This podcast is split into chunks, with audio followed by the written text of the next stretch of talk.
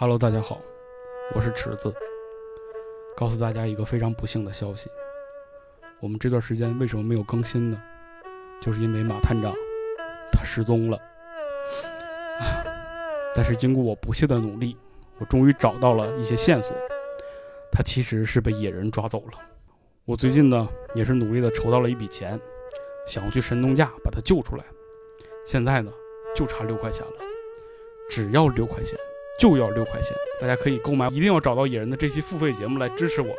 我觉得我一定能找到马探长的。还他妈录不录了？我操！我这链接他妈都找完了。我操！你别说话，这不露馅了吗？不是，我操！整的他妈我跟尼日利亚王子似的。我我先关了，我先关了。电信诈骗。我，还是推荐大家那个感兴趣的话去买一买这个野人节目啊！感谢大家啊！谢谢谢谢。这么不要脸是吧？给我整的里外不是人是吧？好的，那就开始我们今天的节目吧。哎，好的。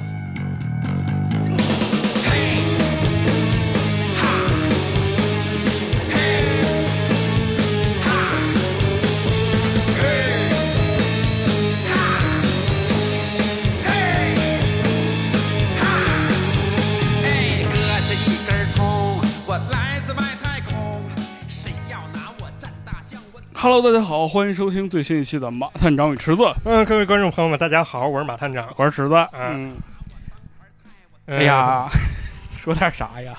不知道啊，好久没录音了，是好久没录音了。领丁拿起麦克风有点尴尬，是吧？对，这个最近主要太忙了，忙事儿太多，都忙忙忙点好，别让你的父母感到孤单。衣食父母，对，衣食衣食父母感到孤单。对对对，然后也是再提一下，就是我们的付费节目呢上线了啊，一定要找到野人啊，非常精彩啊！这些其实在做的时候也是有一些小心思在里边的啊。对，大家感兴趣的话呢，可以去听一听啊。如果你所在的平台没有找到呢，可以去，比如说一个高山的平台啊，和一个水果的平台，fruit。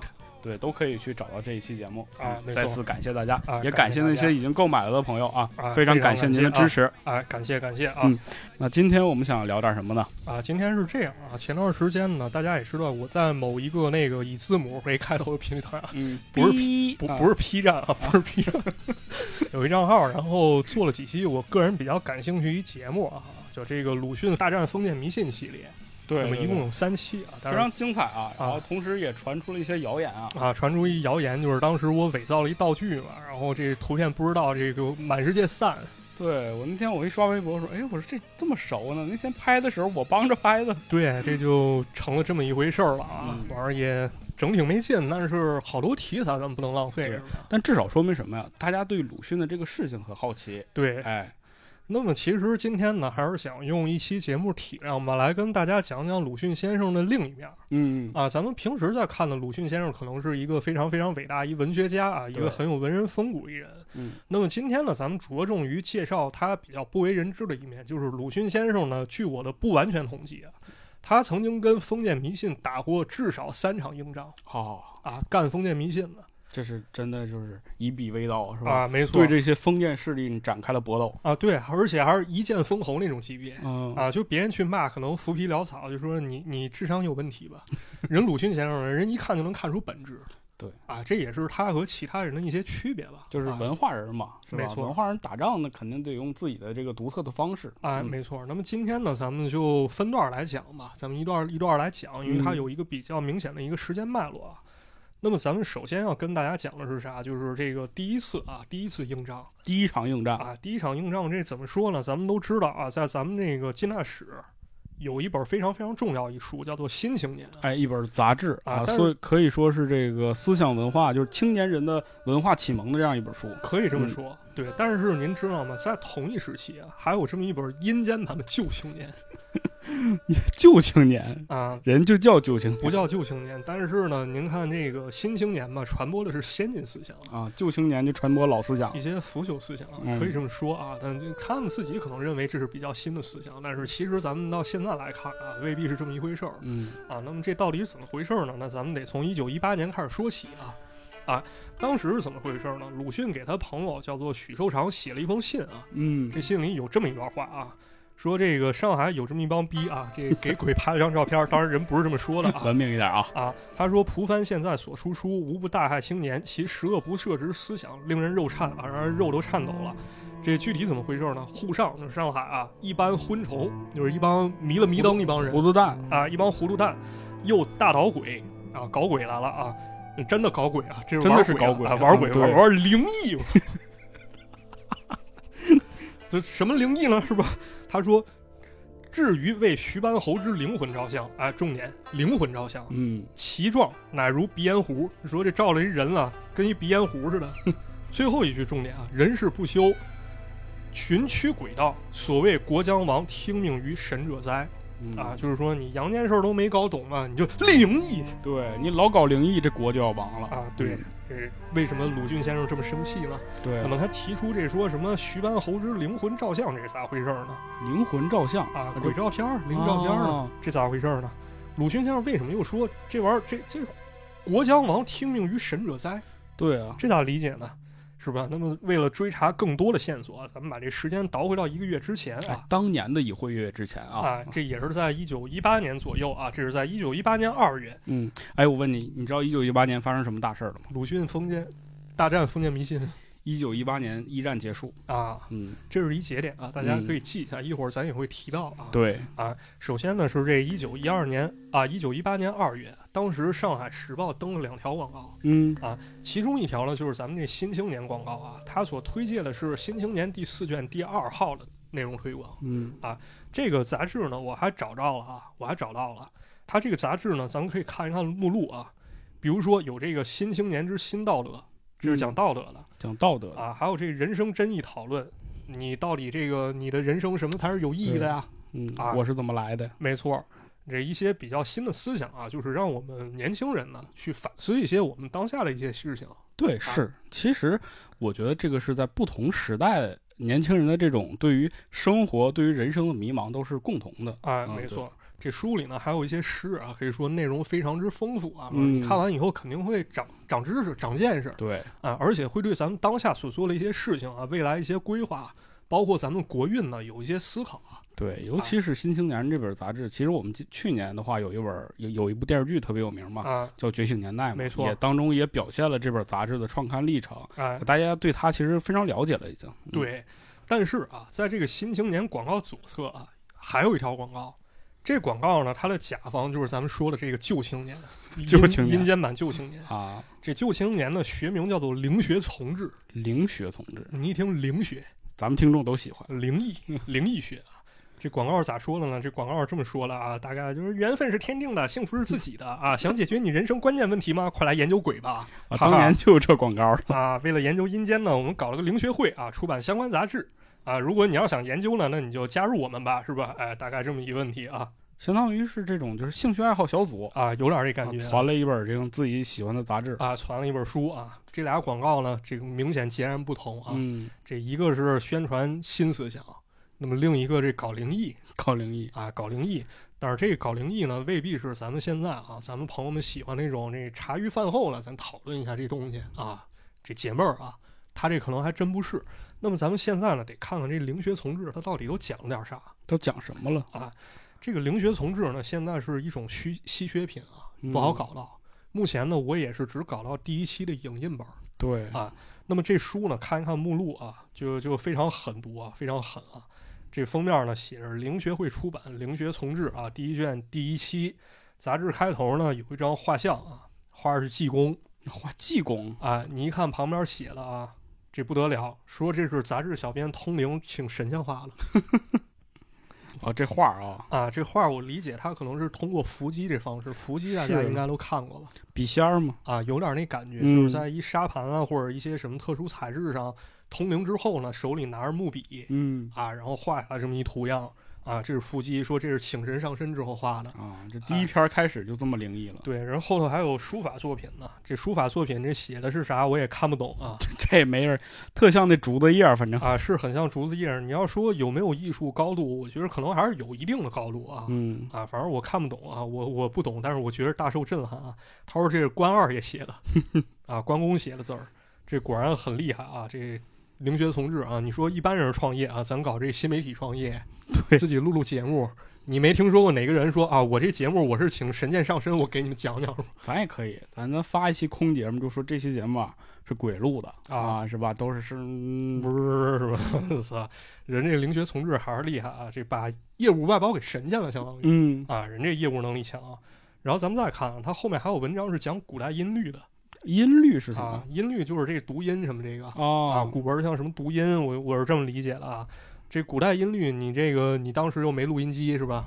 你咋知道了？那那没关系啊，那咱们开坛做法嘛，咱请古代名家来嘛。人家过去这些人说过的话是吧？啊，这古代名家这也很厉害啊。有一个唐朝大师，他根据一个字儿的发音问题，人能用五种语言给你解释明白。嚯，你看啊，这里面有这个英美法德的读法，还有一个日语日语啊，整一假名，整一假名，他告诉你这字儿怎么读啊，相当于注音用外国文字告诉你哦，啊，他告诉你咋读，这挺狠啊。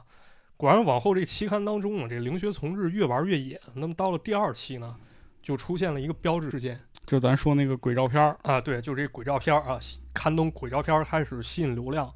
这咱之前不是也讲过吗？香港一些杂志呢，哎，对，当时也是为了吸引流量嘛。对整个什么鬼鬼快照事件，对，这个那个的啊。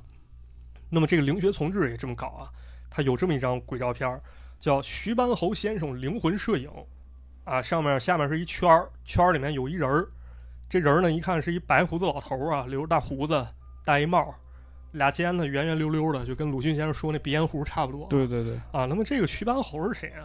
说这个人呢是真实存在的啊，但是两年前他就死了。嗯啊，在一场船难当中丧生了，因为家人那个过于思念啊，想啊，想想的不行啊，就通过伏击啊，就是这种通灵方式，把徐班侯请过来了。这徐班侯呢回来之后呢，他还挺不客气啊，他指导家人说：“给我，咱俩照个相呗，给我照个相呗。留个念”啊，拍了张美照啊，就是咱们这张灵异照片儿，嗯，然后发表在《灵学丛志》上面，可以说 C 位出道啊。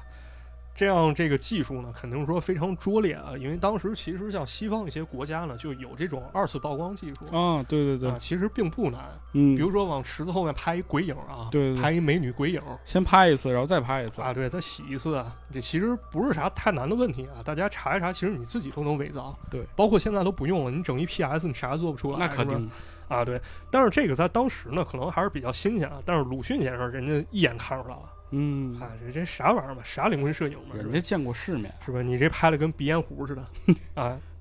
那么这感觉呢，大家可能很熟悉啊，就是这个东西啊，一看就很假。嗯，但是呢，你以为啊，这个东西你拿给别人讨论，别人都会认为这很假，但是实际情况不是啊，好多人都信，嗯，真的信啊，这跟那个年代有关系吧？有关系，有关系。比如说啊，这个前外交总长叫伍廷芳，他就非常信这东西。哦，啊，因为据说啊，他在国外曾经见识过这东西。伏击。啊，不是伏击，灵魂摄影。哦，啊，他觉得这东西确实厉害，呵啊，他觉得这是真事儿。那么往后呢，这个灵魂摄影呢，可能就得到了一些人的变相背书啊。你想想，这名人都信，对啊，就跟咱们聊那万里大造林差不多。这跟现在这些请明星代言的差不多。对，差不多。你说这个高秀明老师这都来了，这玩意儿能有假吗？哼，大概这么一逻辑啊。那么这个灵学从志呢，之后开始内容越来越丰富，嗯越来越狂。比如呢，他开始用这阴间手段，开始给你整点时局分析对，啊。比如像当时啊，这个俄国问题啊，啊，现在也有这问题啊。人是咋搞的？人把这个托尔斯泰召唤上来了啊，文学大家啊，找他现身说法，说你给我讲讲吧，给我讲讲俄国吧。嗯，啊，还有呢，像想知道这外国情况呢，正经来说，咱得找个海外记者吧，啊，对呀，咱得去调研啊，人不用啊，找我们中国先佛，你这这筋斗云一翻，就直接过去了你有道理，都通着行呢。啊。还有这个社会方面问题啊，比如改善社会风气啊，比如这个商业运营怎么搞啊？你这不用找咨询公司，也不用找这个道德老师啊，找以前这些成功人士是吧？啊，找点鬼神啊，你过来给指导指导吧，我这生意咋做呢？啊，这录点啥节目？那么这时候这个灵学从志呢，你其实你看他挺有创业思维的啊，对，有噱头，而且他请鬼神过来帮你站台背书，你基本上可以说是一知识付费平台了。那么鲁迅先生呢，终于也坐不住了啊，他所以在这个信中跟朋友说啊，说这个灵学从志呢是在毒害青年，传播十恶不赦的思想嗯，啊。那么为什么说他传播十恶不赦的思想呢？那么咱们可以看一看鲁迅先生他到底是怎么说的啊？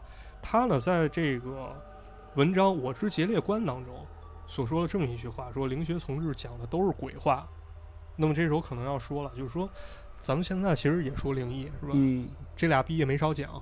对，那么凭什么？你看人家说这个东西，你说它是十恶不赦了呢？是，你是不是有点上纲上线了？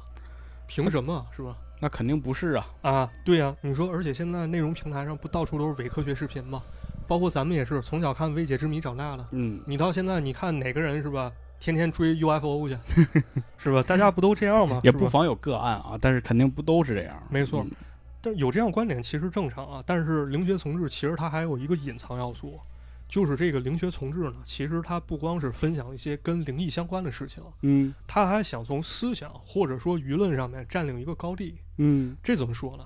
咱们先看啊，一九一五年，陈独秀同志在《新青年》上发表了一篇文章啊，叫《今日教育之方针》哎，谈教育，啊，他提出了一点啊，说咱们的思想呢应该根植现实，不要迷信啊，嗯脚踏实地去干。啊、对，这是今日教育之方针，讲究教育啊，对于年轻人该怎么教育这么一问题啊。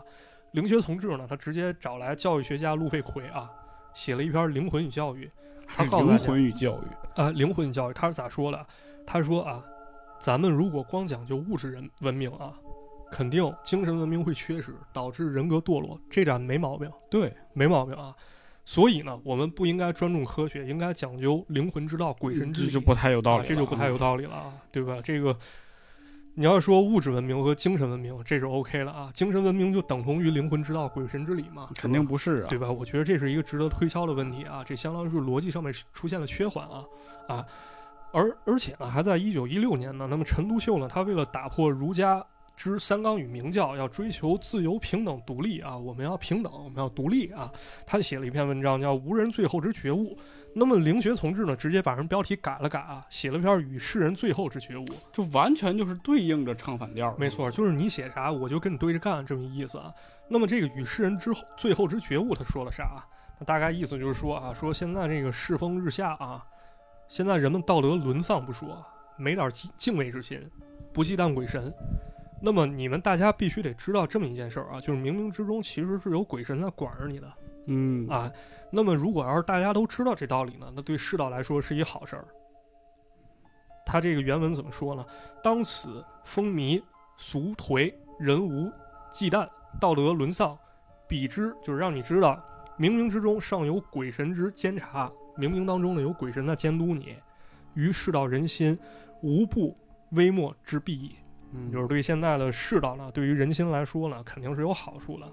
那么按照这样说法呢，就是说咱们的社会发展呢，不是靠自由、平等、科学这些概念去让我们的社会推动，而是说呢，我们要靠着敬鬼神，你害怕了鬼神，你才能人心进步。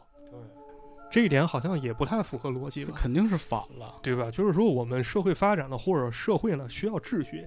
这秩序呢，可能是法律啊，可能是道德，可能是共同认知，可能是我们之间的一个这个契约啊。嗯，它未必就是我们都害怕鬼神，或者说敬畏谁。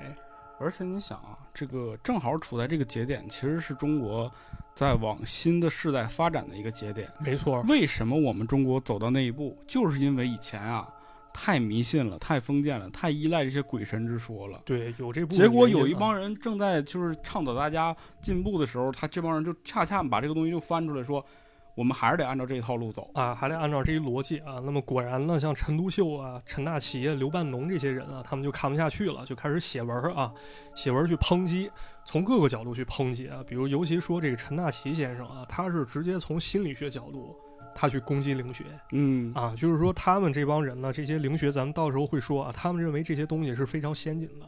从国外舶来了，那么人陈大奇同志人是明显懂这些的，嗯啊，直接从业务方面干掉了。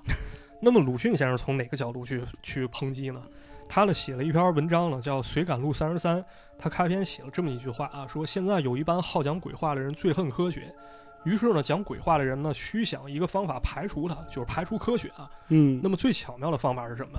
不是说攻击科学，而是说捣乱，就是说我把科学东拉西扯，掺进点鬼话进去，弄得是非不明，连科学都带了妖气。哦，就相当于把这个科学和鬼神之说融合在一起了这个有点像什么呢？有点像咱们现在说这反串啊啊！啊，就是比如说你讨厌哪个明星，你最好的方法不是说骂他，而是说你臭装逼，你装成他粉丝，你去捧杀他，嚯，有这感觉吧？有有有，啊，是吧？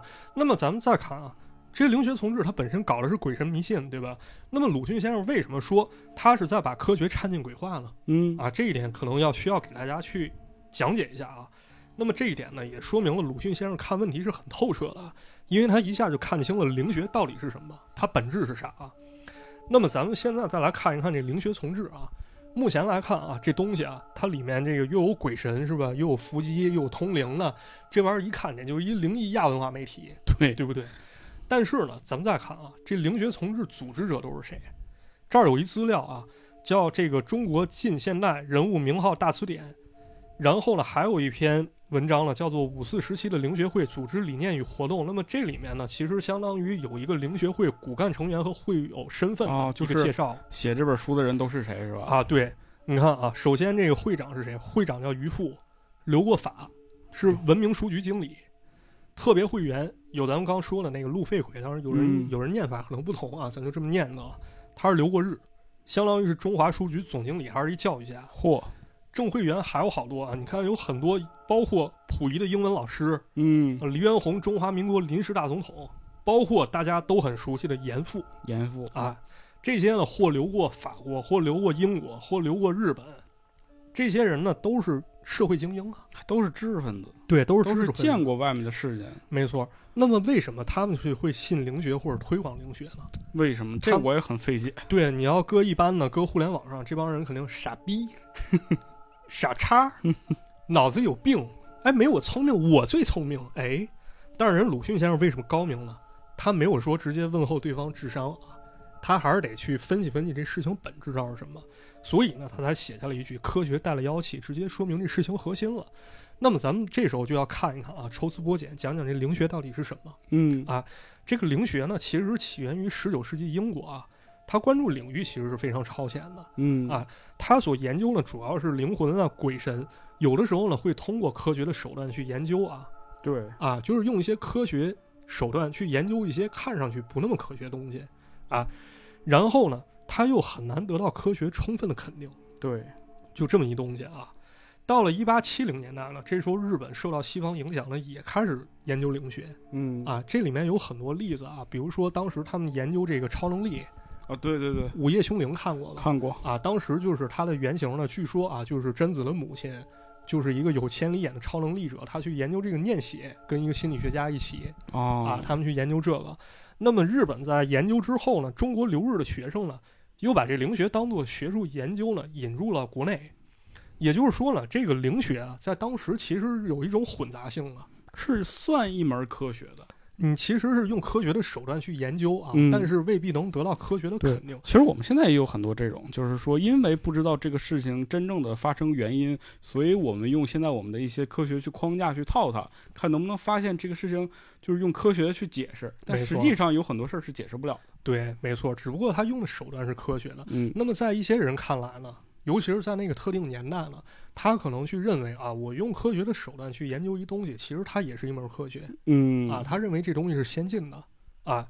很多支持者都觉得呢，这个研究灵学呢，它目的是什么？是解开科学之谜，是吧？你要说哪天把灵魂问题，他能用科学，或者说用咱们一些这个像物理学啊、什么化学啊啊这些手段研究明白了给解释了，啊，那么这肯定是一个特别特别超前一成就啊。那肯定是啊，嗯但是呢，这灵学从治呢，它来到中国之后呢，其实已经非常混杂了。它的目的好像不是说我们通过科学手段啊，我们去真正做一些研究，去解开这问题，而是说呢，告诉人们啊，它是带有一种立场的，就是我们是需要用鬼神去解决问题的。对啊，这个工具呢都是好的，但就看这个用工具的人是想干嘛。对，嗯就是可能说啊，单纯咱们去研究灵学啊，或者说用科学去研究鬼神啊，去研究这个超能力啊、超心理学，他如果单纯去研究，其实算是一种探索。但是这个东西一旦带有立场，那么它就很很危险了。非常危险。尤其是像这里面啊，像灵学同志里面，你说请这个仙儿过来来看一看，局势咋样啊？中国国运咋样啊？国外发生啥大事儿了，如何评价，这不就胡闹吗？对吧？这东西其实就是科学鬼话加在一块儿，它未必是科学的，已经偏离这轨道了。所以鲁迅先生他能说出这么一句话：“科学掺进鬼话”，我觉得这是非常精准的啊！啊，他已经偏离他目标了。那么咱们接着看啊，这灵学从志和新青年是一种针锋相对的一种情况啊，完全的对立嘛啊。那么这个他背后的势力啊，可能还有一些野心。用四个字概括什么？就是灵学救国。这能救得了吗？啊，当时鲁迅先生不是写过文章吗？说有好多救国的方法啊，比如说这个写作了说文字救国，跳舞了说跳舞救国 啊，什么干这个什么救国于寓教于乐之中啊，播客救国啊，播客救国，就是当时你干哪个行业了，你都说你自己的这个方式啊是大家救国，算是打个名号吧，啊，算是打一名号啊。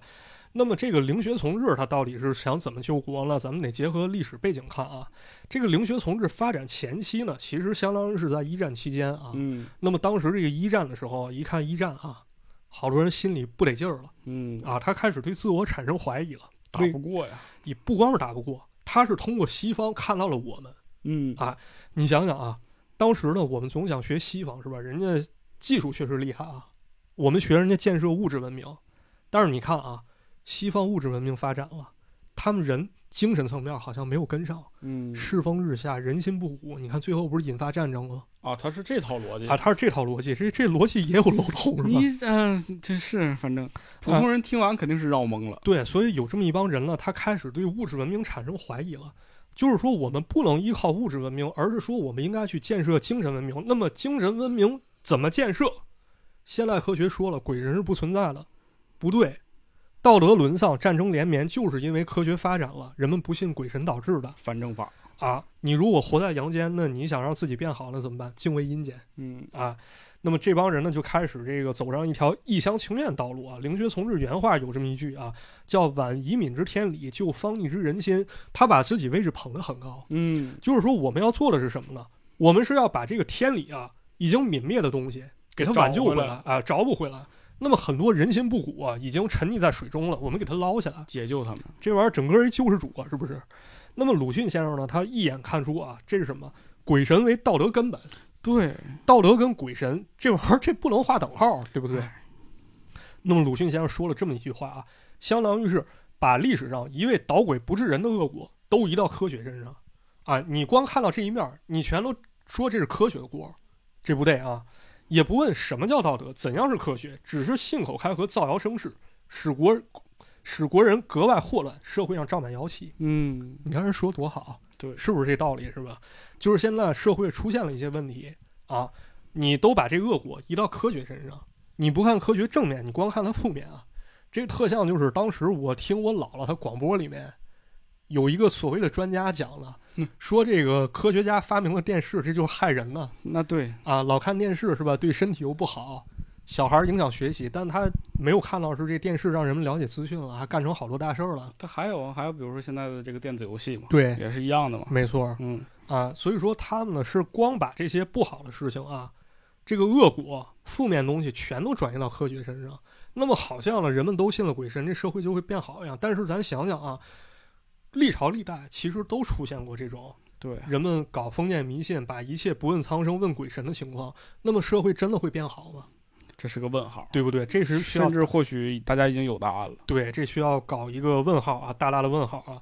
果不其然呢，这个有识之士批驳灵学，过几年他开始日渐衰微啊，有一些人还在搞，但是整体沉寂下去了。这个灵学救国故事呢，好像也是历史一边角料啊，没什么值得拿来探讨的。但是呢，咱们可以。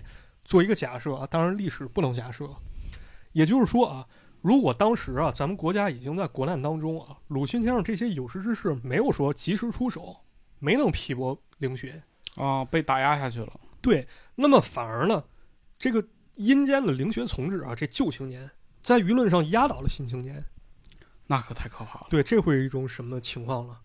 这最忌讳一点呢，就是我们现在站在我们现在视角啊，去说，哎呀，这玩意儿都是假的。这不会有人信吧？那信的都是傻逼吗？那都信了，是吧？但是咱们这个灵学同志也说了啊，说他为的是社会道德。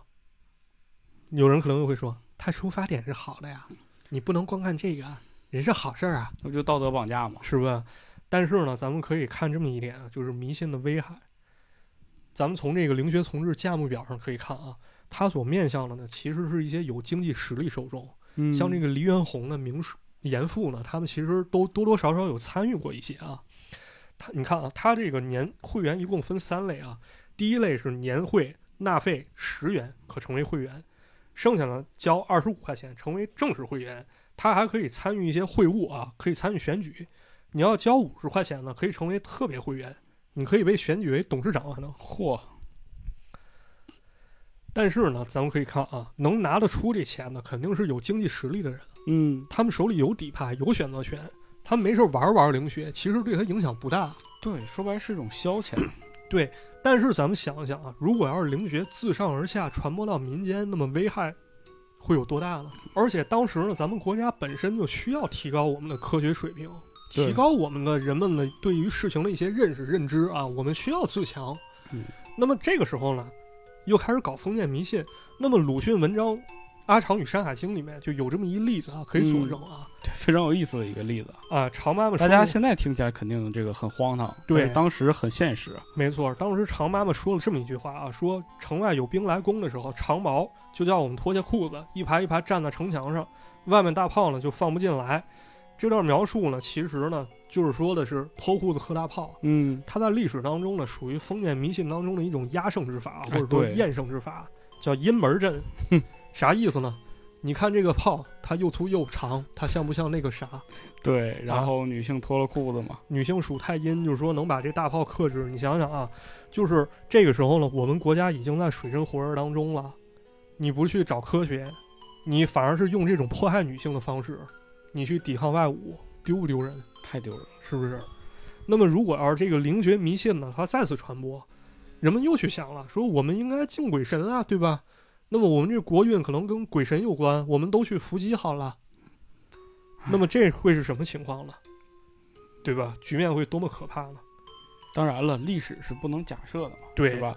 所以说呢，我觉得如果再来一次，其实我能相信，就是新青年还是会打败旧青年的。没错，嗯啊，因为一个先进的东西呢，肯定会打败一个落后的东西啊。对因为大家其实也不是傻子，被骗一次两次之后，大家其实都会明白啊。对啊，当时我们讲就是开启民智嘛，对，其实是大家的这种思想崛起还是很重要的。没错。嗯那么咱们相当于这第一次啊，第一次硬仗鲁迅大战灵学从志，这就相当于给大家讲完了。嗯，那么接下来呢，咱们再讲讲第二次硬仗吧。这第二次呢，鲁迅先生就是打的谁呢？谁呢？打的一个天外神童吧，很厉害的就是那谣言啊。啊，很厉害的，非常厉害了。这怎么回事呢？这还是得从鲁迅先生那文章《随感录三十三》说起啊。嗯，这里面呢又出现了这么一个非常狠的角色啊，就是咱说这天外神童哎，神童，啊，这是怎么回事呢？在这个内外交困的关头啊，咱们也知道啊，当时咱们国家可以说是风云激荡啊，外有列强环伺，内有军阀虎视眈眈啊。对，但是就在这种时候啊，出现了一个神童啊，这个神童非常厉害，短短几年间吸收了古代先贤的智慧，还看懂了各大宗教的教义啊。他为了拯救人民于水火之中啊，然后开始著书立说嚯，啊，吸纳了很多信众啊，这么厉害！而且这神童可以说只手遮天啊，哎呦，这个可以上看天堂，下看地狱，而中间还能看见外星人。这飞碟探索，哎，奥秘 奥秘这 杂志主编是吧？啊！这神童发现啊，这宇宙之间呢，果然啊，也有鬼神看着我们一举一动啊，嗯看得一清二楚了。那么，如果我们要想拯救江河日下社会呢，我们应该怎么做呢？我们应该增加敬畏之心，还有道德观念嘛。但是就在这时候呢，好巧不巧，鲁迅先生站了出来，把这位神童给掀翻在地啊！给他一嘴巴子。啊，给他一嘴巴子，别闹了，是吧？那么这神童到底怎么回事呢？这鲁迅先生是怎么干掉他的呢？啊，咱接着给大家讲啊，这就是这鲁迅大战天外神童啊。咱们先来说说这神童啊，嗯，这神童叫啥？名字叫做江西章江西章，啊，一个小朋友啊，一九零七年生人啊，这也不是小朋友啊，这比我大爷大三十岁了确实挺挺小的。啊。那么咱们在讲神童之前呢，有必要先讲讲神童他爹啊。啊，神童他爹，为什么要讲神童之他爹呢？因为这个爹呢，跟很多爹呢，其实有共同的爹味儿这个共通性啊。爹味儿特别浓啊，啊，为什么呢？因为咱们普遍看到过很多神童啊，嗯什么这神童什么几岁光着膀子在雪地上跑啊，什么这神童带五道杠是吧？对，而且我们在以前学过一个叫商仲永，啊，这也是个神童嘛，对，也是一嗯神童，就是当然这就跟他爹的这个也有关系啊，也有关系。就是这神童呢，好多这个呃神神一样的儿童吧，这背后都有一个非常神经的家长嗯啊。嗯那么这个江西章呢，其实也不例外啊。咱讲讲他爹，他爹叫什么呢？叫做江中秀啊，这名儿还挺好听啊。这江中秀呢，出生于山东啊。咱都知道，这个山东是儒家文化发源地，孔孟文化的桑梓地啊。那么这个江家呢，在这样文化背景下呢，可以说非常重视教育嗯啊，没事儿读读四书五经是吧？这个江中秀他家也不例外啊，就神童他爹家，即便家里让土匪啊把钱劫走了，说不行啊，再穷不能穷教育。再苦不能苦孩子，没错，还得找老师过来教课啊。好家伙，果然呢，这神童的爹江中秀也说非常争气啊，从小读四书五经啊，人家哦都能看懂啊。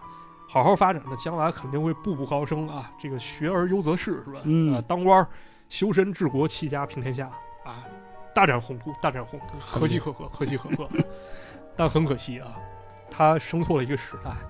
当时呢，是一个风雨飘摇、充满变数的时代。对呀，江中秀相信啊，他非常深信啊，孔子是我们国家的根基，嗯孔子太重要了，有孔子在，国和家就在。但是呢，西方列强可以说是鲸吞蚕食啊。这时候呢，庙堂上的儒学啊，显然是没有办法再抗争了，他已经落后了，嗯，或者说他这套政治体系已经落后了，肯定会衰落，对吧？那么这个时候呢，江中秀肯定要面临选择。我这个时候呢，是应该放弃孔子、孔孟之学，我去开始学习科学，还是说我接着坚守我这一套呢？这是一个问题。他是怎么选的呢？他呢，这个对于普通人来说啊，缺乏选择机会。你这这科学不是说谁想学就能学的，那对，对吧？那么这个时候呢，江中秀作为乡下一文人啊，他是缺乏这种机会的。这个儒学衰衰微啊，但只要它存在了，那么我去考取功名，我说不定还有机会翻身呢。对哎，于是呢，这中江中秀放手一搏啊，中了秀才，哦，这也不简单啊，这考中秀才了啊。对你像《武林外传》里考秀才是吧？是吧？对，这江中秀呢，考中秀才以后，决定大施拳脚啊，啊这一定要把这个国家变得越来越好。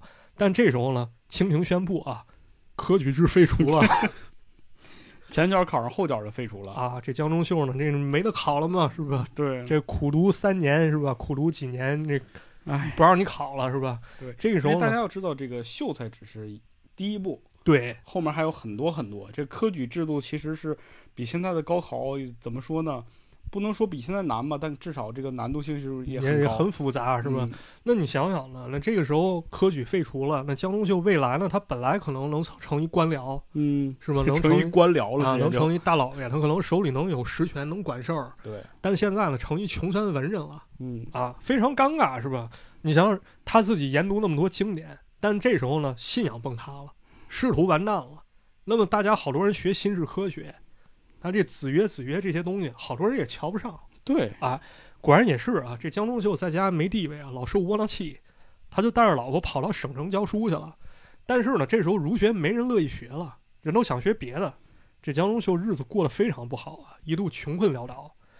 他呢，经常为了复兴儒学啊奔走相告，说这个咱们还是得复兴儒学嘛。嗯啊，这有了儒儒学，这国家就有根基了，我们国家才能越来越强盛啊，是，这人民才能越来越有这个自觉性啊。但是呢，没人搭理他。对呀，于是呢，这江中秀非常绝望啊，他登上了泰山，他希望啊，这个有句诗那怎么说？那龚自珍那那首吧，应该是不拘一格降人才啊，我去我劝天宫重楼叟，不拘一格降人才。那么江中秀也是这么想的，他说上天希望能有一个将士神通啊，过来救救我们啊，把这个儒儒学再搞起来。对呀，但是江中秀没想到啊，这人才真的说来就来。嚯，这人是谁呢？就是他家小子。他小子在诞生前三天呢，这江中秀做了一梦啊，他梦见自己来到天界啊，然后看见了一个乞丐，哦，这乞丐变成一婴儿啊。这江中秀意识到啊，这个乞丐变成婴儿，好像预示着这个乞丐就是我的儿子嘛。那么这乞丐是谁呢？他好像就是行乞办学那武训啊，哦，武训，对，非常重视教育那人。那我的儿子是谁？那不相当于武训转世吗？好嘛，啊，这灵童啊，灵童，果然呢，这孩子日渐增长啊。这江中秀发现这小子确实聪明啊，嗯啊，这学习确实不错。那要不包装包装他吧？哦啊，包装报一下，啊，德高望重，武训转世，复兴儒学，那么这些标签都加到他家小子身上了。那么他开始宣扬这些东西呢，又开始利用文人的优势啊，找点捷径。嗯比如说什么呀？当时呢，消息很闭塞啊，人们容易相信权威。那么江中秀就抓住这一特点啊，找来点枪手，写了本四书白话解说啊，说是他儿子写的，啊，说是儿子写的，作者署名特意强调七岁童子儿江西章还得强调一下七岁，啊，七岁童子儿写了这么一本书，这厉害吧？这几岁写书对啊，，出书了。那么这样的反差呢，大家都觉得，哎，这确实厉害啊。嗯，果然还有这么一次啊，康有为读到这本书了，他一看，哎，你这书里观点啊，跟我写的大同书比较类似啊。啊，这小子这这可以啊，这个对，康有为是哪个？康有为就是那个公车上书，啊，康梁那个对，啊，他就说这江西章，要不你当我弟子吧？嗯啊，我教教你。那么这么一来呢，这江西章赚得名人背书啊，这过来给他背书，还得了一称号都是这套路，啊，叫民国第一神童好嘛，，Number One 嗯啊，Number One 啊。显然看这第一部，这 Number One 已经跑通了。这江中秀又想啊，咱这写书这套路，要不接着搞下去吧？对，整一整，啊，再整一整。因为呢，咱们没有办法向上打通儒学啊，上面人太高，咱够不上。咱要不搞搞底层逻辑吧？对，咱接地，气嘛。对，出点下层这个咱说这个下沉市场，啊，对，咱录录啊博客嘛，在民间提高提高儒学地位嘛，对对对，嗯，啊，所以呢，在第一次世界爆发，第一次那时候就是没快手，啊，没没快手，缺乏快手，有的话，这快手上给大家讲一讲，这效果可能还挺不错，是吧？嗯啊，那么这个在一战爆发的时候呢，江中秀跟他朋友他说蹭个热点嘛，嗯，那搞新媒体了是吧？得蹭热点啊。对，写了本书啊，叫《西战论》哦，啊，就不要打仗的呃论著，还劝人和平，啊劝人和平，其实就是心灵鸡汤差不多啊，就呼吁和平，呼吁和平，嗯怎么呼吁和平呢？尊敬孔子，尊敬孔子，复兴儒学，好，就就都是车轱辘话，翻过来倒过去就是。那大概意思还是就是为什么战争呢？大家这个道德水平太低了，嗯，道德水平低怎么办？提高道德水平，还是那套理论，怎么提高呢？尊敬孔子，形成完美闭环。？Yes，你是不是有没有发现，就当时其实那帮人玩的都是互联网思维？说白了是是是什么？其实人这个变化没那么大。对，没那么大。过去人的思想到现在，其实你以为进步了，实际上这个底层逻辑还是一样的。没错，果然呢，又过了一年啊，江中秀就是神童他爹有一哥们儿啊，有一朋友，他又想写书，跟他爹商量商量，整这个以灵异亚文化为宣传目标是吧？嗯得搞点灵异，写本书，叫什么？叫《大千图说》嗯啊，也叫《三千大千世界图说》，三千世界嘛，咱们经常这么说嘛。啊，这本大千图说，我还以为张大千写的呢。啊，不是，这是那 三千大千世界那大千。嗯大千图说一本相当于有点卡通漫画加加论著，你想想，他为什么要卡通漫画？首先，他叫接地气，要这帮底层人能看懂，他必须得有画，对，要不人不看了。而且他直观嘛。但没想到呢，这本书呢就引发鲁迅先生暴露了。哎，一九一八年的时候，鲁迅先生不是发表那《随感录三十三》了吗？对，啊，去搞这灵学同志了。他还提出一个观点啊，就咱刚才说了，有帮好讲鬼话的人，为了打压科学，他就搞反串，嗯，是吧？把科学掺进鬼话。那么其中还有一个作妖大前锋啊，一个是灵学从志，一个就是这大千图说。点名骂他。对，点名搞了，为啥呢？咱们刚不是说了吗？这江氏父子出书目的往往是推行儒学啊，复兴儒学。但这大千图说玩的有点狠了，怎么说呢？为啥呢？因为咱们这个为了给直观展示啊，咱可以给大家讲讲内容啊。因为民国两册原版书一共三册啊，两本我都搞到了是是是，啊，咱给大家说一说啊。咱先说说这开头几页，这开头几页先是介绍介绍作者吧。嗯，啊，你得先说这谁写的这神童是谁？啊？神童咋来的江西章，这写的还行啊，不算太过火。完事儿呢，进入序言部分，这玩意儿这整个这没法看了，比如呢？妖气重重啊！这文章正经话先说两句，然后开始骂科学家。大概意思是什么？就是那断水流大师兄说了，我不是针对谁，在座的各位都是乐色。因为什么？他说啊，他说说了这么一句话啊，说呢这个学问啊，这个沧海茫茫啊，就像一片大海。嗯，这没毛病啊。那没毛病，咱现在也这么比喻。对，我们要保持求知欲啊，不能觉得自己懂得太多。对，但是下面太多了，科学家呢只喝了大海的一滴水啊，就飘了，就齁着了。哎，你就觉得自己懂了，你就牛逼了。嗯哎，不行，我告诉你，嗯哎，比如什么呀？那科学家发明天文望远镜了，是不？啊，你能看天文地理，完事儿你又发明显微镜了，你能看见细菌。啊，但我问你一问题啊，你能看见天堂地狱吗？那看不着，那那肯定看不着。你看不着是不是？我告诉你，啊，我能看着。然后这大仙图说就开始给大家讲啊，说那科学家看不着了，哎，我都看着了。我跟你讲啊，比如我看着啥了？我给你讲讲地理啊，我先啊给你讲讲地理。你知道这地理啊，这科学家不是说了，这这这地球啊，这宇宙是吧？对，啊，觉得这这就是咱们认知范围啊。我告诉你，这都扯淡的，他只看到一部分啊。我会天眼通，这神农会天眼通啊，这噌一看不天眼查呢还？啊，对，全全看见了，查着了吗？这天眼一查查着了，是不看不知道，一看看吓吓一一跳啊。说这宇宙呢，其实个儿特大啊，这跟一西瓜差不多啊。也不大呀。这这这整体像西瓜，它不就是一个西瓜啊，是，这西瓜呢分为三界啊，嗯三界分别哪三界呢？先是天堂、地狱，这相当于西瓜皮，嗯，西瓜皮的上面呢是天堂，下面呢是地狱，中间那西瓜瓤呢，相当于是这科学家说那宇宙，我有点没太理解。没理解是吧？马探长，我要提问：啊，这个西瓜呢是个圆的，对这个西瓜皮怎么分上下的？你给他先固定住嘛，所以说他可能没搞懂这个问题嘛，中间砍一刀？他没画坐标系嘛，中啊间那一个大西瓜。啊，切成两半儿，这边一半儿，这是天堂，这边一半儿地狱了是吧啊，对他没搞懂这问题嘛，显然啊，这就固定了嘛。然后中间这西瓜瓤，这就咱们这宇宙嘛。嗯你看那西瓜瓤里面，它是不是有西瓜籽儿啊？因为那年头可能没无籽西瓜。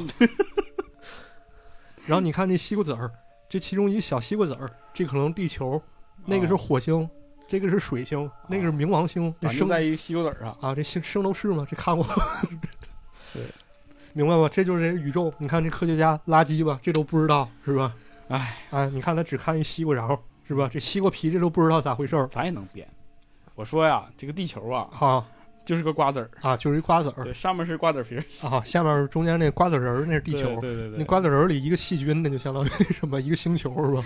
哎，是啊编呗，就是。而然后这这不是说了吗？这一共上中下三界是吧？中界是咱们这儿，上界天上的，下界地下的。嗯那咱给大家讲讲吧，从上界开始，这第一册内容啊，这本我有，他给你讲这个天界地理常识啊，说这个天界又叫什么呢？叫圣域，啊，圣域知道吧？圣域家园，看过不是圣域吗？圣域家园，对，还有圣斗士那圣域，你看我全是圣斗士，这没事儿老打架玩儿的。我跟你说，这差不多，在他描述当中差不多。我跟你说，这圣域呢住的全是神仙啊，原来这个圣斗士是抄他的，啊，对，很有可能嘛，这不尊重知识版权嘛。这个圣域呢里面全是神仙，这神仙它也有等级划分嘛。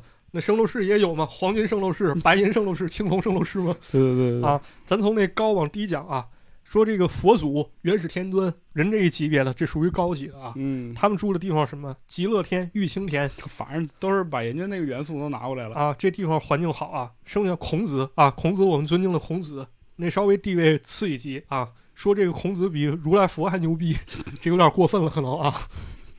这孔子地位呢，仅次于道德天尊，带着他学生啊，曾子、颜回、孟子，还有一些金童玉女，住在水晶天。嗯，那么如果这神仙级别不够呢，像那什么卡西欧式啊，什么那吴小若那些，这不太行，这咋办？这地中地啊，那住在神神仙夏天吧。啊，这神仙夏天呢，这这跟男女宿舍这差不多，仙人嗯不能混住啊，就跟宿舍差不多啊。这是这个上界啊 也熄灯吗？晚半夜，啊，半夜应该也这不知道吗？他没说，嗯他那是他这么展示的，他那儿有一画，他给你画这亭台楼阁，画点仙气儿，然后下面一行小字儿给你简单介绍一下啊，啊，太多细节没有。那么说完下届，那第一季讲完了，讲第二季吧。嗯，第二季那是中介啊，中介就是咱们这一届。那中介光讲地球不行啊，容易露馅儿不是？对呀，这么多西瓜籽儿呢，再讲讲别的西瓜籽儿，对啊，主要这光讲地球，你像那非洲、那美国，那咱也没去过，编不出来了。讲外星人儿吧，编外边的，编外边编外星人儿啊，对，这没见过，这没看过。讲各个星系外星人儿啊，比如啊，这神童看见土土星人了，这土星人这厉害，这智慧程度堪比仙人嘛，对，脑袋瓜子好使啊。但是呢，他们总躲在山洞里吃果子，啊，这跟这这这《西游记》差不太多。他呀也是看的这个书比较少，反正就这么几个玩意儿。是非颠倒，人仙不分，是不是这感觉？反正我觉得挺有感触啊。你看这仙人智慧程度很高，业务能力很强啊。嗯躲山洞里吃果子，这不就躺平吗？是不是有这意思吧？人人家已经这个什么了，人看看开了。对，看开了，是看开。咱再嗯讲没看开了啊。那火星人儿，嗯啊，这火星人这科幻小说里经常有啊。人怎么说了？说这可火星人呢，这平均身高三点三米啊，嗯，啊，这比打篮球的这还高啊。但是这个德育水平这就不行了啊，总骂街。就啥，他就是他把那种刻板印象拿过来了。对就是长得大的人，长得莽的人，这个脑袋都不不好使。说这说话跟老鼠老虎似的、嗯啊，那没事儿老骂骂咧咧，嗷嗷嗷，这感觉嗷，这还是狗恰恰啊，是不是就这感觉？而且那个火星人这不穿衣裳，啊！整整一小裙儿全是叶子编的，遮挡一些下体，这玩意儿跟伊甸园似的。这这就是火星人啊。那么看完这外星人呢，这大前图说又开始给大家讲讲阴间啊，讲讲阴曹地府。这本我没搞到啊，这没法给大家讲了。嗯，这感觉大家其实也能想象出来，对差不多吧。总体感觉差不多啊，这云里雾里的啊，这这整个一地摊文学嘛，这不啊。但是通过书中细节，咱可以看出啊，这书讲了好多歪了邪的啊。但是呢，它还跟那咱这六学差不多嘛，嗯，就是那什么，不管说什么事儿都文体两开花，弘扬西游文化是吧？对，就是你你讲这个鬼神，你到最后你还能绕回到复兴儒学上，这怎么说呢？怎么说这就复兴儒学呢？他这序言当中他就说了，说这本书呢为什么讲鬼神和外星人呢？刚不是说了吗？这个科学家是又蠢又坏了，为什么蠢呢？因为神童能看见啊，我能看见天堂、地狱、外星人，你们看不见，说明你们这个业务能力有待加强嘛。愚钝。啊，你们这个科学还是不行嘛。而且他还很坏，为什么呢？这科学家讲究唯物嘛，说这个鬼神是不存在的，今天一直都绕着这个话题啊。，对啊，那么人们你都听了他们的不敬鬼神了，那人变得越来越坏，那道德滑坡了。你这科学家不坏，那谁坏呢？是不是这道理？啊，对不对？你就说对不对？对对对对吧？对对，没错。那么接着说啊，你承认了啊？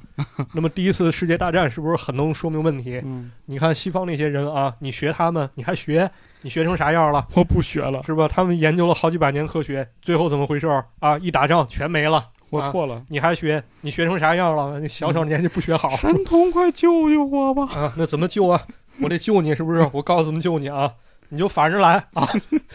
这这科学你可以学啊，你别老学。我告诉你，你得提高科学水平啊，不是你提高道德水平。你怎么提高道德水平了？我告诉你，那还得复兴儒学嘛，对不对？你你要学鬼鬼神敬孔敬鬼神嘛？这书里真这么写啊，学孔子敬鬼神。但是人孔子说了，敬鬼神而远之嘛，嗯，啊，子不语怪力乱神嘛。对，子不语怪力乱神，对，这时候他可能说说的他有点这个解读有点偏差啊这就是断章取义啊，对吧？说把孔子说的话奉为圭臬嘛，孔子说啥是啥嘛，你就信孔子就完事儿了啊，不要信科学家啊，他们都是骗你的，坑你的，听我的，信孔子啊，这就是咱们这个大前图说啊。那么接下来呢，鲁迅先生开始干他了，这时候鲁迅开始三维立体干他，就咱们这个《新青年》杂志上呢，鲁迅先生开始写文章啊。首先呢，先给这个大前图说一个差评，为什么？涉及到原则问题，抄袭。嗯啊，那咋抄呢？比如说这个天堂部分讲的不如《十周记》，地狱章节呢明显抄袭了一本《玉历超传》，你这喜人稿啊，你还说是你看见了？然后呢，中间他他确实是看见的，看书了对，看书嘛，看见了，照搬原话嘛。科学家没看这句啊，科学家没看，科学家没研究这个，这全让我研究透了。完事儿了，这中介外星人了，这鲁迅先生没说啊，但是你一看画那个上面画那小人书那那画像啊，这不就是长妈买那带画的《三哼经》吗？是吧？这给鲁迅先生这整没脾气了。这个鲁迅先生指出啊，说这个大前图说呢，这明显是搞借着科学名号啊，搞历史倒退嘛。嗯是吧？说从前排斥外来学术和思想，大理专靠皇帝啊，皇皇帝不接受就不接受了。那么现在没皇帝了，你就找一个道德大帽子啊！想要救中国，还是得靠鬼话的对头科学对，啊，一剑封喉啊！但是呢，在这鲁迅先生痛批之后呢，这个姜氏父子呢还是不悔改啊，未能悔改。但是很快呢，事情发生变化了。先是一九二一年啊，相当于几年之后，这姜氏父子呢开始玩社团，啊，这是民国时期一风气啊，传人了，啊，摇人整一万国道德会啊，打算呢把孔道佛耶回五种宗教精髓揉为一体啊好家伙，啊，世界宗教大融合啊，找一种普世价值，然后唤醒人们道德意识啊，维护国际和平啊。这五个宗教维护和平啊，然后把他们精髓合为一体，找一种普世价值啊。嗯，但是有没有想过一问题？吧 这些信五个宗教这发生冲突，这怎么办？是不是？这个发展初期呢，这万国道德会确实在慈善方面做过一些贡献啊，这确实是好事儿啊。是啊，但是呢，在那个内忧外患这年代啊，你要说我不自强，我不学科学啊，我光说这个道德，我就是这能不能行啊？肯定是不行，这明显不能行啊！咱举个例子啊，呃，这个杰哥不要大家都看过啊，什么就大家都看过，大家肯定都看过。你就假如说啊，这个有一个阿伟啊，身边站着十个杰哥，这十个杰哥呢，总想把这阿伟蹬短廊。那么这个时候呢，杰哥呢，这个杰哥都都在这站着啊。这阿伟呢，不是说他去健身啊，他说让这杰哥不敢欺负他，反而跟杰哥说：“杰哥不要了，杰哥你要提高道德水平啊，杰哥你这样是不对的啊，杰哥你素质好低啊，杰哥，你说这样行不行？是吧？这期节目能上，能上能上，嗯，是吧？或者说啊，或者说咱们小时候可能都见过啊，这班里可能有个同学可能比较弱小啊，嗯，这老有痞子欺负了，给堵厕所欺负了。那这时候呢，这个弱小同学呢，他不是说是这个想解决方法途径，或者说去真正自强啊，自己去跟他们能够这个跟他们去制衡啊，或者说找老师什么这种情况，他没有说想解决方法，而跟别人讲道理啊，一直强调我道德水平很高，你道德水平也要提高，你不要揍我，揍我是不对的，你心里过得去吗？你想想这有用吗？是吧？嗯，那痞子肯定还弄他，是吧？该弄他还弄他，所以呢，还有另一个方面啊，就是这个道德啊。道德很大一定程度，它不能是当做秩序的，所以说咱们有法律嘛，对对吧？咱们要有一个共同的一个认知去约束，对吧？这样才能有秩序啊。那么如果说这秩序只靠道德支撑，那么这个道德是容易被曲解的。嗯，其实我们经常听一句话叫“法律是道德的底线”。对对，如果这个东西没有一条线的情况下，其实道德也是没有衡量标准的。没错。所以很多人一旦就是踏就是踏入到这种就是循环往复当中，他很快就失去了这个所谓的自己的人生目标啊，或者是解决办法的能力。没错，这道德你说这个有的时候是约束自己啊，就像以前咱上学的时候，班里有的同学好像满嘴仁义道德啊。但有的时候他也约束别人，就比如说他看一人不顺眼啊，他为了打击报复别人，他暗中打小报告，他觉得他这样是在行使他自己的道德，对吧？可能会有这种被曲解的情况。那么果不其然呢，到了九一八事变后啊，万国道德会发展出了一个满洲帝国道德会，满洲啊，开始给日本帝国主义主义当走狗啊，开始宣扬一种奴化思想。那么这个道德呢，真就成鲁迅先生说寻出这个大帽子来了，只能戴在头上啊，但是实际解决不了什么问题，甚至还会害了咱们人民。对，啊，这就说了这个道德有的时候确实有一定的局限性啊，啊，这个道德水平提高了，其实还是需要一定的前提啊，比如说我们需要自强，我们需要一定的社会秩序建立之后，我们再去聊道德。所以说，就是我们的一直之前都在说这个物质生活。提高了，然后道德没跟上，所以打仗。但事实上应该是两个方面都要提高。没错，你没有物质的精神基础的情况下，就是没有物质的基础情况下，你精神是很。很难去提高起来，因为大家都吃不饱肚子，对，吃穿不暖，没错。你只能就是越来越堕落，觉得啊，那我就相信这些鬼神吧，就。对吧？或者说西方列强打过来了，我们本身就积贫积弱的情况，我们不是说去自强啊，我们不是说去这个跟对方抗衡，我们去抵御外物，我们而是说一味的讲道德，大家都提高道德水平，而且这都是历史上真实发生的事情，对，就事实就是这样的，没错。那么另一方面呢，鲁迅先生也说了一点，就是说要想救中国呢，还是要靠鬼话对头科学呢。那么这一点呢，其实体现在神童身上了啊。这江西章神童十二岁之后呢，开始有独立思想了，他也不太信他爹说的那一套。对啊，人开始玩科学啊，开始选择无神论和自然科学啊。果然呢，在他父亲江中秀去世之后呢，这江西章也完成了思想觉醒啊。他开始留学巴黎，学的是当时他爹挺看不上的物理化学，好嘛啊！后来还当上化工专家，给咱们国家化工做出了很大贡献啊！而且最牛逼一点是活到两千零四年，他他有可能听过周杰伦，你知道吗？这就是跟咱这张学良听过周杰伦是吗？对对。那么咱们再回溯一下啊，就聊完这，咱做个回溯啊，就是说这件事儿呢，可能是历史上一道具啊。那么这个神童之父江中秀呢，可能是这个闹剧中的。一个焦点啊，嗯，他所代表的是时代巨变中一个失落的人啊，对，对，他的信仰崩塌，然后目睹国难，又想去改善社会风气，或者说呢，如果要是咱们恶意揣测一下，他可能并不想改善社会风气，而是说说就是想挣点钱。对他的体系不行了，他还想匡扶他自己那套体系，然后自己起码还能有地位。嗯啊，当然这也不排除这种可能啊。但是呢，值得说的这一点啊，就是说，不管他的出发点是什么，他即便是想改善社会风气，但是受困于自我当下的守旧和短视，对，自己的局限，其实也是在害了国家嗯啊。我印象当中，反而当时写这文案的时候，就想起黄飞鸿二的一句话啊，他说这个。时间很宝贵，我们中国人浪费太多时间，不能再浪费了。嗯，对吧？我们当时本身已经非常危急了，但是这个时候呢，如果还是有一些旧的思想呢，出发点即便是好了，而拖垮了时间，我觉得这也对咱们国家也是一种灾难对，啊。反倒是这神童挺长志气。对，神童挺长志气，当然还是鲁迅先生比较伟大，一眼看出事情本质，见招拆招啊对对对，啊。对。那么聊完了这个故事之后呢，咱们就进入最后一个故事了。最后一个故事啊那，么这个故事相隔时间就比较长了啊，是数个数年之后。嗯，鲁迅先生呢，又跟那个咱们经常说的这碟仙啊，打起来了。打了一仗，哎。咱们接着讲这鲁迅大战碟仙啊，那么这么时间一回溯呢，其实就到了一九三四年了。嗯啊，已经是很久之后的事情了。当时鲁迅先生呢，在这个著名的报纸《申报》上呢，写了篇文章叫《偶感》啊。这文章开头呢，先提到几年前很有讽刺的一件事儿啊。当时呢，这个东三省已经沦亡了，上海正打仗呢。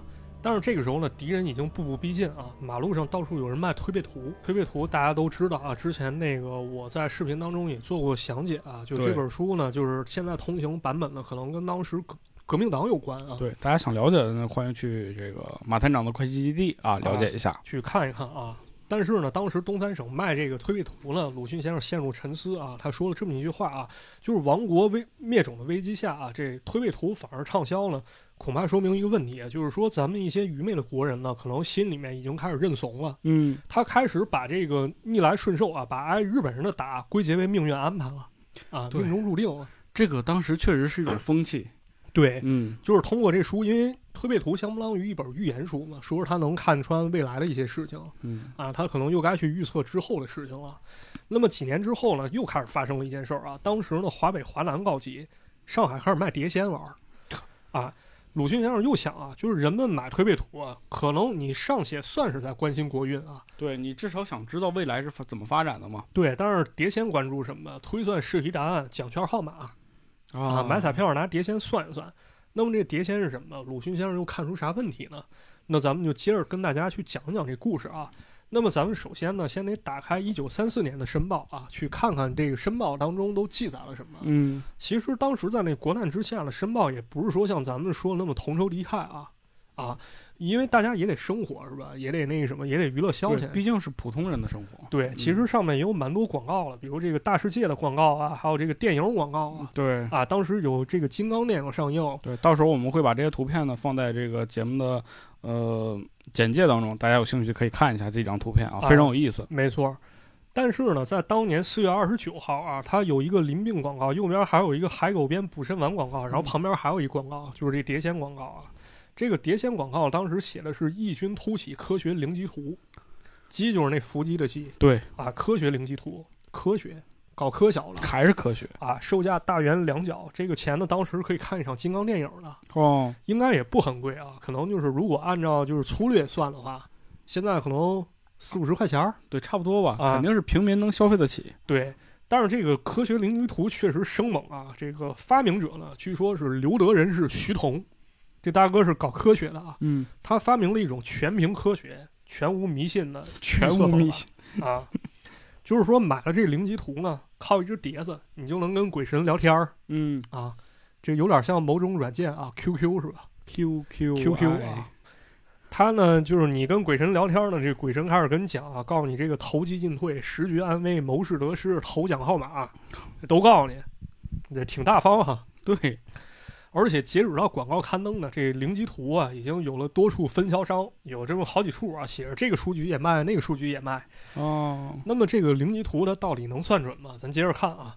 果不其然呢，过了差不多一个月啊，这申报上又有一消息啊。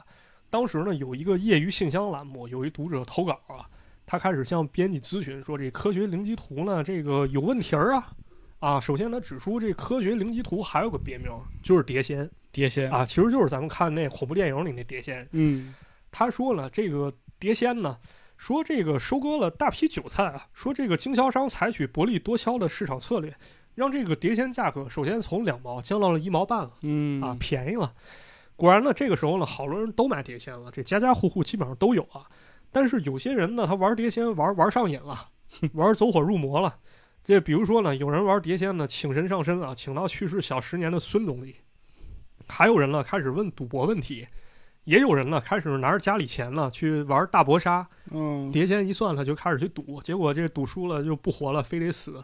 嗨，造啊成这个社会的慌乱现象。啊，所以这个热心读者说呢，说这碟仙呢，其实已经衍生出了好多这个社会问题啊。你这编辑你怎么看待呢？嗯，这个申报呢，人毕竟是刊登过碟仙广告啊，毕竟收了这个啊，烂钱是吧？收了钱了就找了一名编辑啊，摆事实讲道理。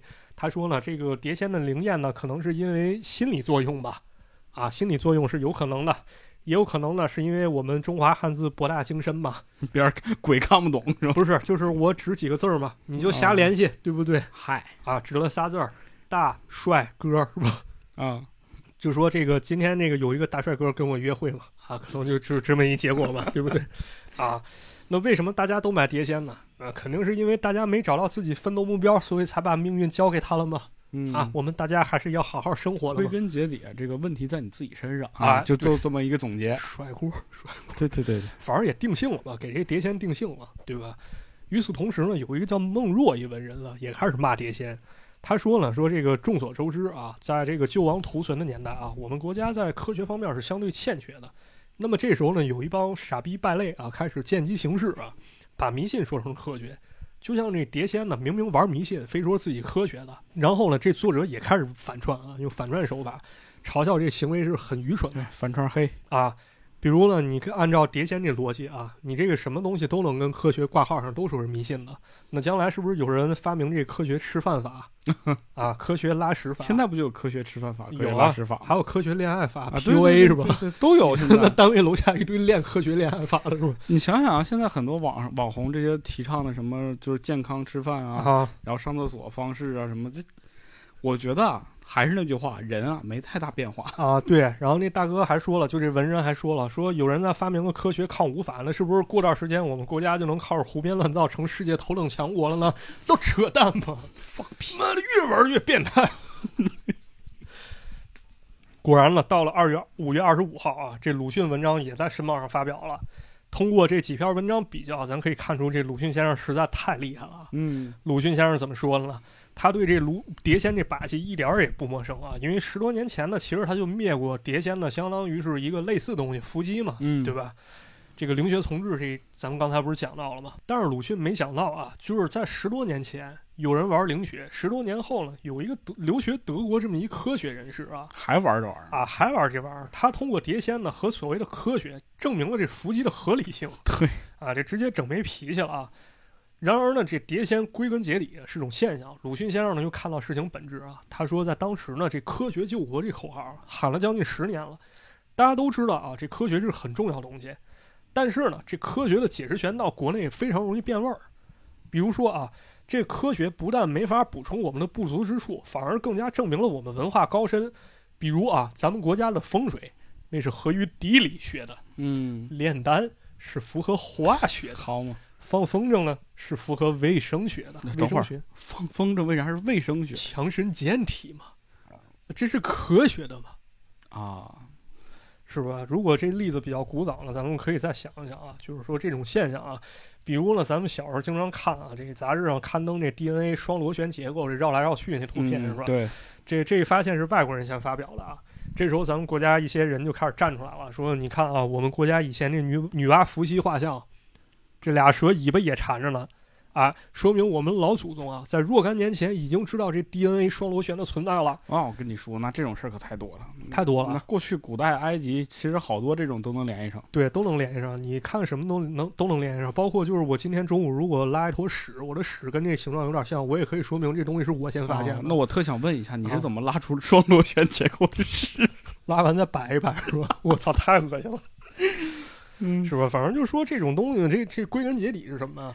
就是说你已经落后了，你不行了，你不是说我去想办法，我去钻研啊，我去进步，对，而是靠这种阿 Q 精神啊，我不去正视自己短处，反而牵强附会啊。就是说你现在研究这东西，你虽然你别看你比我强，但是我之前那个东西啊，我是你爷爷就找合理性嘛，啊，找合理性，我是你爷爷，所以我比你强。用反证法，然后用找合理性这种方式，其实我们现在也能见到很多，但是当时来讲，你要用这种理论拿出去，确实能蒙蔽很多人。对，包括好多传武大师也是，你看国外就是比如哪个功夫牛逼，他说这个东西是从某某朝代传到国外了。对，我是你祖宗，所以我们练的肯定比你强。你真正上擂台一打，你就发现绝对不行，是对不对？是是不是这道理？这个阿 Q 阿 Q 精神嘛，是吧？那么这样的话，咱们搞自我麻痹，那我们又怎么能够进步？怎么能够强强国强民呢？肯定不能啊。对吧？那么鲁迅先生通过碟仙这小事儿呢，他也开始说了这么一句话啊，说每一种新制度、新学术、新名词传入中国，便如落在黑色染缸，立刻乌黑一团，化为祭司祝宴之具。那么这话不好理解，咱们可以说一说这元宇宙啊，Meta 是吧？这 Meta 出来之后，这元宇宙出来，好多你看有这微商家主整个什么元宇宙未来新零售，整一堆人都什么什么这个元刚啊、袁雪、袁轩、袁林、袁山，什么以为成家班什么什么成家班元楼、袁彪、袁明、袁池、袁强是吧？对对，元宇宙这个事儿，说实话挺有意思的，是吧？嗯就这，东西出来之后呢，他就开始拿这新概念了，就开始这割韭菜是吧？嗯，但是呢，这个微商在现在呢，他割韭菜跟当时的情况肯定还不太一样啊。对，因为一个是涉及到，比如说是赚钱，另一个确确实实已经危害到这个国家的存亡了。对，尤其在那王国灭种的危机之下呢，你还跟这儿糟践科学是吧？那那危害多大？是就是不是东北话就是扯犊子，对吧？就是扯犊子。但是呢，很多人当时可以说身在局中啊，不知道鲁迅先生说的这话到底啥意思啊。但是呢，这个历史的发展呢，肯定还会证明很多东西的啊。嗯，比如啊，在鲁迅先生发文后半个月啊，上海政府发现啊，这碟仙阻碍了思想文化前途，把它取缔掉了。得得治理治理。啊，给它治理治理了。但是呢，这碟仙在之后其实还有啊，尤其在一九三七年，咱们一九三七年呐，鬼子就进了中原呐、先打开卢沟桥。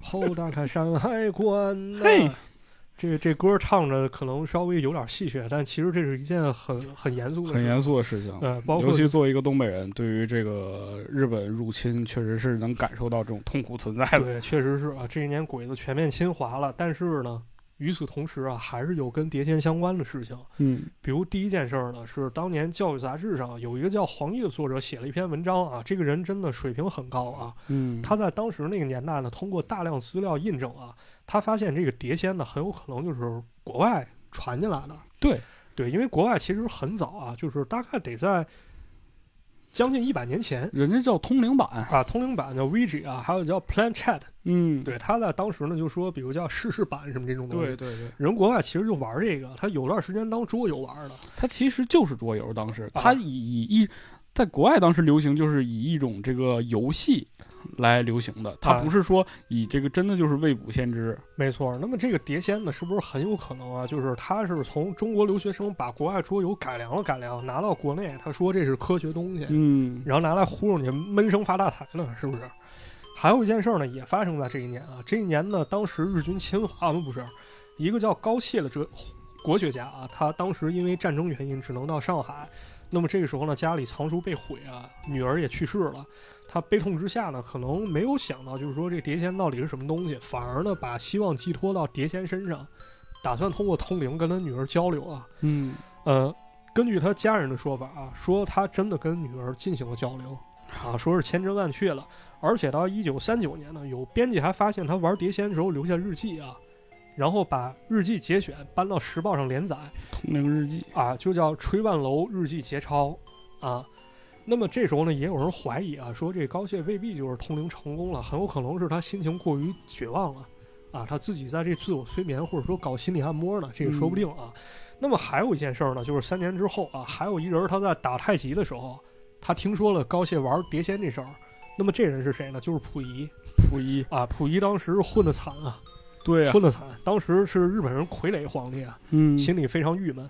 他听说碟仙呢，就是说立马派人买买两次吧，嗯买买了两次，买了四套，还有一套不小心被拆了 买那么多，啊，买那老多。然后两年之后呢，他开始玩这碟仙啊，因为啥？当时他的妾室祥贵人去世了，这溥仪这心里这难受啊，啊，这跟人聊聊吧，找点亲戚啊，开始夜探碟仙，晚上玩。但是呢，这个玩了好多次啊，这碟仙那出来这文字啊，都是一些没有意义的话嗯啊，最后也没能连上线儿啊，这就是这个历史中发生的事儿。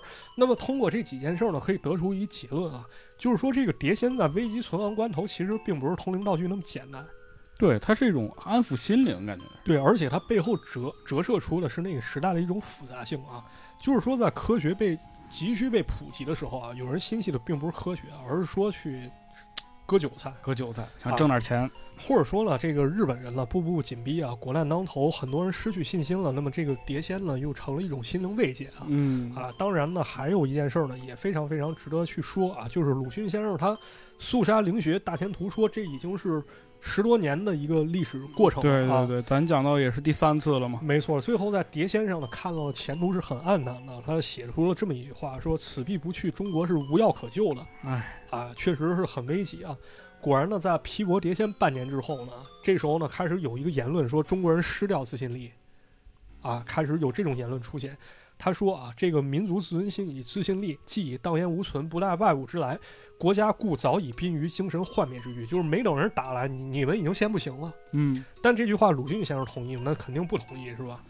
这个鲁迅先生就说啊，我们中国人是不可能失掉自信力，咱们初中课本都学过，对，是吧？说因为我们自古以来呢，确实有埋头苦干的人，有拼命硬干的人，有为民请命的人，有舍身求法的人。对每次在这个国家遇到危机的时候，这种关头肯定会有人挺身而出。哎，比如说新青年，比如说陈独秀啊这些人。对，嗯果然了，确实也是啊。咱们说这历史回溯一下啊，一九三四年的时候，这一年正好是碟仙广告在登出的时候，但是也就在这一年呢，很快啊，也会有一些人他们去长征了。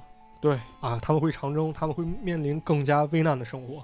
对，他们开启了后来真的新中国嘛。对，开始给我们缔造了我们现在的好生活啊。对，所以说鲁迅先生经历这个十多年与这个灵异啊、与鬼神的这种战斗啊，说实话，帮助了很多人去能看破其中这些就是所谓的封建迷信这些真正的他想腐化人心的这种作用。没错，嗯，对。那么今天其实大概就给大家讲这么多啊，通过一个比较简短叙述去跟大家讲讲鲁迅先生干的这几件事儿啊。对对对，我想说就是说，我们其实，在有些时候会把一个人他干了一些事情，然后觉得他很伟大，觉得他很很厉害，把他捧上神位，就像鲁迅是一样的，很多人把他供起来，很多人觉得这个人很了不起。但如果你真的觉得这个人很有，就是说他很厉害，他做了很多实事儿，我们就应该去阅读他的这些著作，去了解这个人的思想是什么样的。对而不是真的就是把他捧到那个位置，然后他说什么话都是对的，是吧？就这样的话，你又变回到以前那种迷信状态。对，可能又去曲解吧，对吧？嗯然后最后也说一说迷信吧。就是关于迷信呢，其实一直也想跟大家解释一问题啊，就是宗教、迷信这些东西对啊，其实还不太一样。对，其实讲这么多呢，并不是说去反对宗教啊，就是宗教，咱们还是得认清这个宗教它是具体什么作用啊。嗯，当然，我本身自己也信教啊，我也会比较分开啊，就是一些心灵上探索呢，我会求助于宗教。嗯，当然，我不会说我信了宗教，就是你你让我打针吃药，我会拒绝你。对，这是两个概念。对，而且也不会说就是我信了宗教，我强迫大家去怎么样是的，啊，就是这个东西可能大家去分清吧，就是大家去才能更好的生活，对不对？对啊，然后还有一点呢，就是我非常看不惯的一点啊，就是不管是信科学还是信宗教，都有一种优越感。嗯，我我自己个人不是特别认同啊，就比如说信宗教，好像我就高人一等了，或者说我信科学，我就可以自上而下批判所有人都是愚昧的是，啊。我觉得这样反而陷入一种自负，对于我们的发展啊，或者说跟人的交往沟通，嗯、也都不不能说是一种特别好的状态吧。对因为什么事情都要就是辩证的去看，同时也要站在那个时代的视角去看。对就现在我们因为已经大面积的接接触了这些科学呀、这些理论啊，我们觉得那个时代愚昧，那个人怎么能那么想？但是你放在那个当时的那个状态下，那种被侵略者已经就打到你家门口的时候那种状态，其实他们也很无助。对嗯，包括其实那个时候吧，就是他他说的这些，比如灵学什么的，其实他跟宗教关系，我个人认为不大。嗯，我个人认为不大，只不过是把这些宗教里的一些东西啊曲解，他给借用过来了。对他他把这些佛祖啊、这些人物啊、这些什么三界这种观念啊拿过来为他自己用。，对为他自己所用，去维护他自己利益，可以是这么说，就是他已经跟探索我们内心世界，或者说我不强迫别人，我只为自己研究啊，嗯，我自己找到一个心灵寄托，或者说我去更好的去生活，去看待这世界，这个东西关系不大。对啊，对，当然最后还是要说，就是也不是说就真的批判大家喜欢鬼故事、喜欢灵异这些，因为毕竟到今天了嘛。对我们更多的是去探讨这些故事当中的一些有意思的事情对啊，大家就是听一乐。很多人其实也没有真的去把这些事儿当回事儿，或者是真的当真。对所以说，如果你真的喜欢这些东西，那就辩证的去看待，然后喜欢就喜欢了，对，这也不是什么失羞耻的事情。没错，嗯其实有这么一点吧，就是咱们本身就是也不强迫别人啊，就是也不是说占那么高位置，就像那个神童一样，就是你你信科学，你就是 loser，你就低人一等，或者说我相信科学，我就是高明的，我就比你们强，嗯是吧？现实生活中比别人少多挣几个子儿，对，是不是？对对对。对不对？就不去强迫别人吧，吧？还是希望大家对大家就是去分享，是吧？就不管你这个思想上，你站在某个高度，你可能现实生活中你也不比别人强的，你为什么要站在那么高高度去批驳，或者说瞧不起别人呢？最主要就是那句话，就是认清自己。对，认清自己还是比较重要。就不管是科学还是说这个宗教吧，其实很大程度都是让我们认清自己，找到自己在这个历史或者说生活中一定位了。对对，啊嗯，这点比较重要。当然，这个迷信啊，或者说这个这个这个鬼故事、灵异啊这些东西，其实愿聊的话，其实咱们都可以保留啊，咱们可以去当做一个话题去讨论。当然，不会强迫大家说信或者不信，只嗯不过就是这个东西可能会掰开揉碎给大家讲清楚啊，这到底怎么回事儿嗯啊，也不强迫大家。对很正常，因为很正常，因为咱们现在一个很多元包容社会嘛，最重要就是求同存异嘛，对吧？没有必要就是跟用这些东西去去去吵啊，或者说去批驳。是的，对，还是那句话，就是我们在娱乐的同时呢，也要这个看清事实的真相。对啊对对，认清自己啊，还是认清自己。反正这一年多吧，我也是从以前比较义愤填膺，慢慢变得不那么义愤填膺了。对对对，也是发现，就是我操，我事情看那么开，我感觉他很蠢，但实际上他妈的我也没比人多挣俩子儿，对啊，我有什么资格，对不对对？对，也是。其实说到这儿，也是咱今年的第一期节目吧，嗯，二零二二年了。经历了这两年，我觉得很多人其实都已经看开了。是，嗯，在封闭的状态下，其实人是能够有一个自我醒悟的过程的，然后能够看清很多事情。确实，嗯，然后通过这个社会的这些变化呀，包括自己可能经济收入的变化，或者是周围人的变化，其实我们也在逐渐的找到自我。对，我觉得这是一种进步吧，没错社会或者是大环境给你带来的一种，就是客观条件让你去找到自己应该干什么。对，嗯，所以说我们经历了这两年，我觉得我们更应该去努力的找到自己生活的方向，对啊认清一些什么乱七八糟的事情。对，嗯对反正我我个人比较大体验就是还是找自己跟自己在同一频道的人聊的，对对对，对吧？平时你说跟别人说的话，可能谁也说服不了谁，纯粹浪费时间，那还不如打开电脑玩两盘《天书世界》呢。啊 是，所以也欢迎大家那个加入我们的社群啊，啊这个就是。呃，可以加我的微信号啊，就是 C H I Z I 五九零一，就是池子五九零一啊。啊，我会一个一个拉群，因为毕竟，呃，人人就我自己操作，这个动作还是有限的，所以说大家不要着急啊，一个一个来。对嗯，如果要是猎奇心比较强了，但是承受能力比较差的，建议就不要加了。行，好的，好的，那这期节目就先到这里了。行，就到这里，感谢大家收听。那么马探长与池子不定期更新啊，不定期更 现在都不敢说了，是啊吧？不敢说了。对，还是那个，就是跟大家说一下吧，因为毕竟我们俩没办法全职做这个事情，所以如果有催更的，有特别着急想看内容的，大家就尽量，嗯。第一就是我们是有很多平台的啊，对。你如果有兴趣的话呢，因为我们录节目不能说，但是你肯定会找得到的，对。啊，所以说大家去多关注一些其他平台的内容更新都是可以的，对，嗯。然后可能我们产能也有限吧，因为现在我们也不是一公司，对对对，是吧？纯粹自己去做，然后那个，呃，反正我们也不想给自己太大压力吧，是吧？嗯。当然大家喜欢，我们是很高兴的，但不希望就是这种喜欢变成一种压力，也希望大家能够支持一下我们这个付费节目嗯啊！是。又说一遍，就是一定要找到野人的下集。啊。啊上集我们是播出了。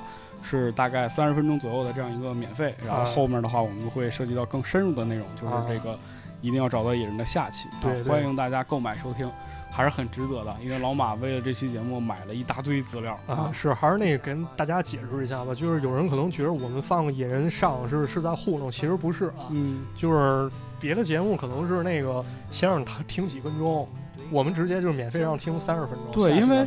这个跟功能就是平台的功能有关系，就是很多平台是试听，比如说两分钟或者是一百八十秒，对我们是希望你能够听到更多的内容，所以把它单独上传了。对这样我们就不会限定在这个付费节目只能收听一部分这个这个功能上面了。没错，所以如果我们是本来我们是可以放在一起的，对嗯对，就跟大家解释一下吧，因为我看有朋友确实误会了，可能觉得我们在糊弄，真的没有啊，这是白送的那部分。对对对，啊，然后开头开那玩笑可能有点过啊，当然也不是说那个非得让大家购买啊，对就您要感兴趣就听吧，是要不感兴趣算，以后再说。算对啊，也是第一期节目嘛，啊所以说说了后面说了一大堆这个没用的话，啊大家呢想跳过就跳过吧啊对，，好了，已经跳过了是吧？啊再见了，再见，拜拜好嘞，啊，拜拜，那拜拜。拜拜。